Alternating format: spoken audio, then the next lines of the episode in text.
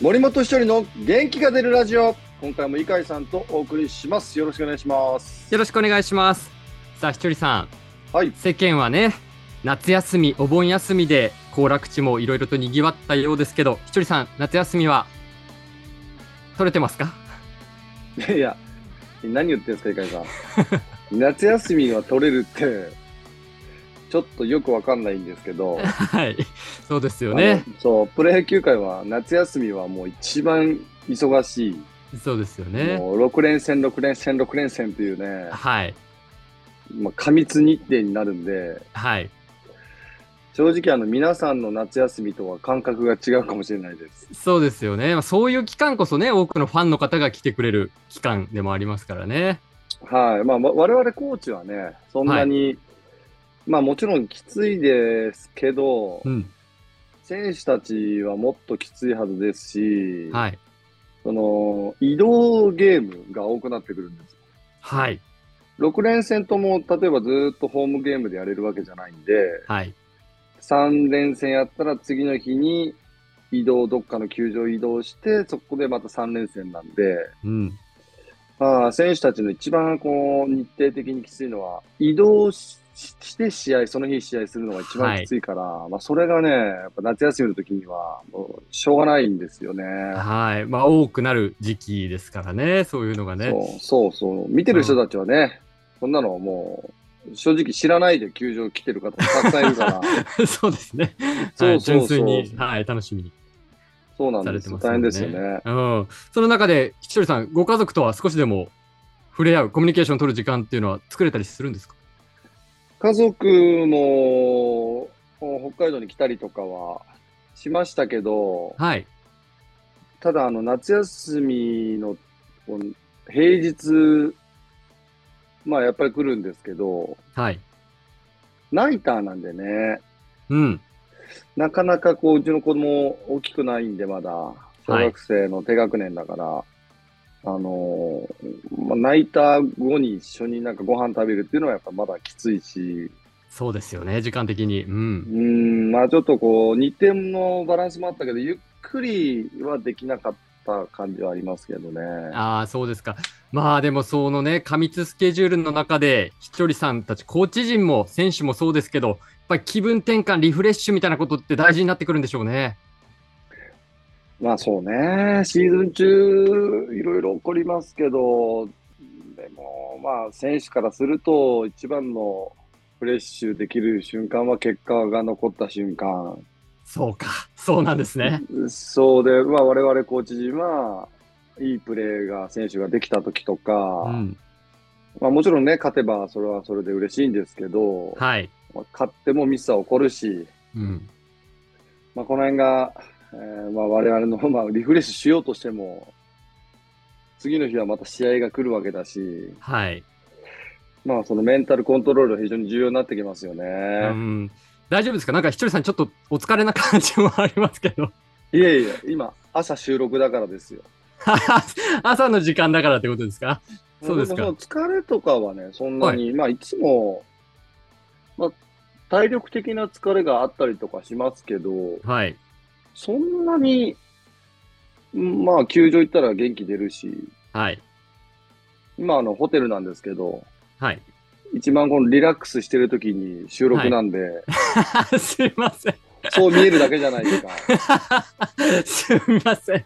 そんなね、試合前、今日も試合この後ありますけいやいや、れどもねう。ちのマネジメントの方がですよ、はいこのボイシー、音はい声メディアだけはうん続けていきますと、もう確固たる決意を伝えられてますから、はい。シーズン中どんだけ忙しくても、まあ、この収録だけはしっかりと大事にしていきたいという思いですが、はい。ですが、あですが、ですが、さすがにあの、起きたばっかりのこのテンション上げるの、しかも隣の部屋も誰かいますしね、あんまり大きい声出せないから。そうですよね。すいません、そんな 中ですけど、よろしくお願いします。いやいやいや、やりますよ、ちゃんと。そうですね、元気が出るラジオですからね。そう、はいちゃんとやりますよ。元気は元気ですから。元気は元気ですね。元気がないと突っ込んだのは、井海さんだったけど、でまあ、井海さん的には元気がないように見えたってことでしょ？えーちょっといつもよりあの若干お疲れの部分もあるのかなっていうふうにすいません、ちょろっと感じたものですから。声が張れないっていうのはあるんですあよ。廊そう下でですよね。そうそう廊下で誰かが。大体ふ、こうフロア貸し切りなんで、はい。チーム関係者が必ず。はい。はい、向かい側にもいますから、そうですね。はい。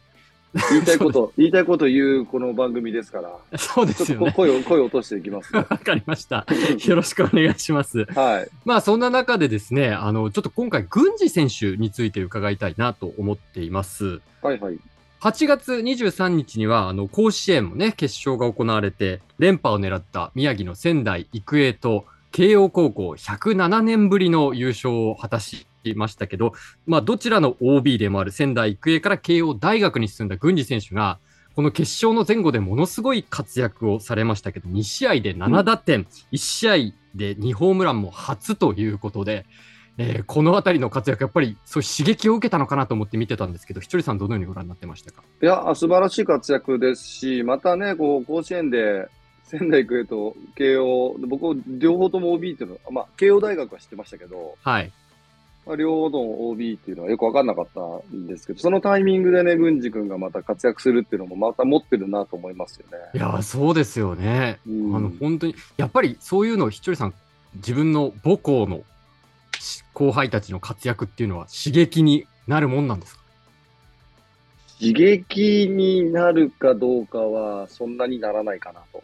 あ そうですか。ひとりさんは、あ、帝京高校が活躍したってなっても、そんなにはならない。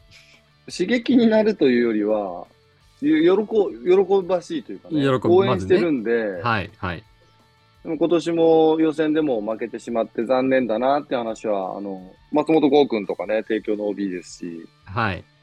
それであの、あの高市君ってバッティングピッチャーも、元ヤクルトのドライチなんですけど、はい。あのーまあ、やっぱ提供会があるわけですよ、チームにも。はい、はい。あ、負けちゃったねっていう会話はもちろんしますけどね。はい。でも今回あれだよね、あのー仙台育英さんとあのー慶応さんは、はい。ちょっと話題にはなりましたけど、うん。髪型にあんまり縛りがないというね。そうですね。はい。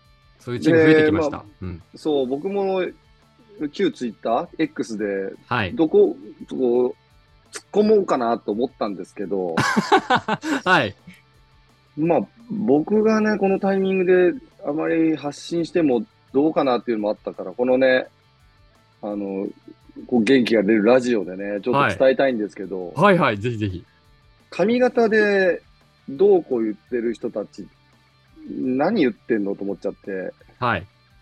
その坊主にしなきゃいけないとか、うん。正直なところ、そういうことを言う人たちじゃみんな坊主にしてから甲子園見たらどうって思うんですよ。あ、なるほど。もうそ言う、んなに言うなら。言う外野の人たちが坊主にしろと。そう、まず坊主にしてから坊主になれっていうんだったらまだわかりますけど、確かに確かに。はい。もうな、何言ってんのその容姿じゃないですか。もう見た目の話をまだ言うって思うし、うん。で僕なんかはもう今、あの周りでも、坊主にしなきゃいけないから野球やりたくないっていうはい。子供とかも僕知ってるんですよ。うん。実際にいるみたいですもんね。うん。そうそう、野球人口が減ってきてる中、もうまだそういうこと言う時代なのと思って、どうでもいいじゃんと思って。はい。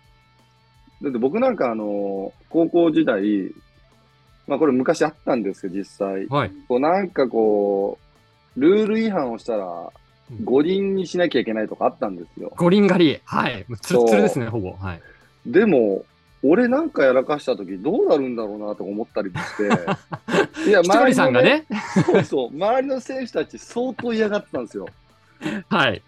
でも俺、五輪にするって言っても、そもう、もう無理だしなと思って。ひとりさんの場合どうなる、確かにどうなるんでしょうね。いや、だなんていうの、皮剥がれるの？俺。いやいやいやいや、恐ろしいですよ。薄く皮は剥がれるのかなぐらいの感じで思ってたけど。いやいやいや。あ、いそうだけど、本当周りのそういう選手たちはそんぐらい嫌がってたから、うんもう、もういいで、なんか見てて僕もね、あの、はい両チームのちょっとこうね、あの、今までの概念じゃないけど、うん髪の毛がね、少し伸びてる感じのね、爽やかですごいかっこいいし、いいなって思ったし、はい。あれ見て小中学生のね、野球やってる子たちが、いや、なんか、野球やりたいなって思う子が出てきたらいいなと思って見ましたよ。いやー、そうですよね。まあ、エンジョイベースボールというのを慶応は掲げてましたし、まあ、実際にね、その選手たちが活躍して優勝して、しかもちゃんと実力ももちろんあっての優勝ですからね。これあれだよね、この、ボイシーはあれだよね。はい。切り抜きでまたネットに出るから、坊主、坊主にしてテレビを見ろみたいなことを切り抜かれたらちょっとまずいですよ。タイトルに出るかもしれないですよ。えでも、でも、あいつが言うならセーフかぐらいの感じだと思いますけど、うんひとりさんが言うなら。そうでしょう。郡司、そうです郡司君の話からだいぶそれましたけどね。そうですねいません。はいえいえ、でも、郡司選手、ひとりさん、どんなキャラクターですか？ひとりさんから見て。真面目です。すっごい真面目。あそうですか。うん。今、もともとキャッチャーでしたけど、今、ファーストにチャレンジしながら、はい。えー非常に頑張ってますし、で、打つ方もね、アピールしてますんで、はい。まあ、これは、あのーまあ、素晴らしい補強だったとは思いますね。うん。新庄監督自身も、まあ、郡司選手について何番でも任せられるというようなね、信頼の言葉も口にされてましたけど。な打席の雰囲気とか、なんか慌てない感じが、ああ、そうですか。あごい、そう、僕が思ってたより、すごいいいバッターだなっていうのを、こまあ、ファイターズに来て感じましたね。まあ、これ申し訳ないんですけど、うん。いや、でも仲間になって、うん。そうそう、あの、ドラゴンズでは、一軍にそんなにね、出れなかったんで、はい。まあ、何がそんなに出れない原因だったのかなと思ったんですけど、はい。もちろん打つ方もね、そんなにこう、結果残ってなかったのかなと思ったんですけど、すごい活躍してるんで、うんあこんなにいい選手なんだっていうのは僕ちょっと知らなかったんですよね。うん、まあ、じゃあ、頼もしい仲間になったわけですね。いや、ほんとそうですよね。うんまあ、さまざまなね、打順、どこの打打順でも任せられるっていうのは、チームのこの全体を考えていく上、オーダーを考えていく上で非常に大きい選手ですよね。まあ、やっぱりね、あの、しっかり結果残してくれる選手っていうのは、当然ありがたいんですけど、ただ、まあ、郡司君が上位じゃなく、はいはい。1、2、3とかじゃなく、うん5番以降に座れるような打線を組めたら、もっとこう、得点力上がると思うんです。だからそこには、えー、清宮君とかね、野村君が、この辺がやっぱりこう、3、4あたりを、3、4、5か、はい。打つようになってくると、もっと上がってくると思いますから、その辺はね、いい刺激になってくると思います。うん。